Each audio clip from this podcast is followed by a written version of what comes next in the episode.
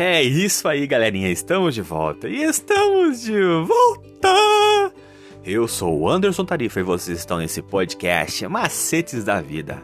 E hoje, domingo, dia 5 de setembro de 2021, nós estamos trazendo como tema principal desse semestre a sexualidade. E hoje nós estamos trazendo como tema principal sem liga.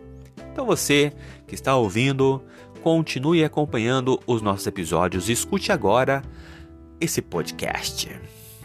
Se já trabalhou com cola forte, você sabe que deve ter cuidado para não colar coisas que não pretendem manter juntas.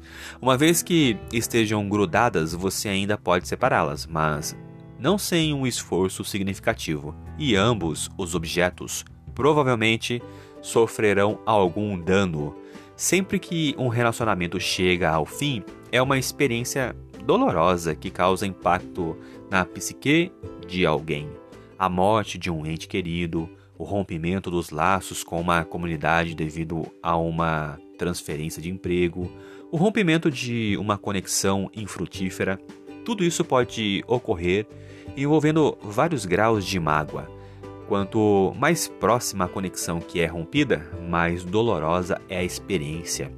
Quando as pessoas se unem sexualmente, alcançam alto nível de intimidade física. A conexão física tem efeitos emocionais, psicológicos e espirituais involuntários sobre eles. De forma até mesmo sobrenatural, o ato sexual une os indivíduos, mesmo fora dos laços do casamento romper um relacionamento sexual é significativamente mais doloroso e prejudicial do que se o relacionamento não fosse de natureza sexual. Esse é um forte argumento contra o sexo casual. O divórcio passou a ser visto por muitos como uma solução viável para o estresse conjugal. Se o relacionamento não estiver funcionando, basta encerrá-lo.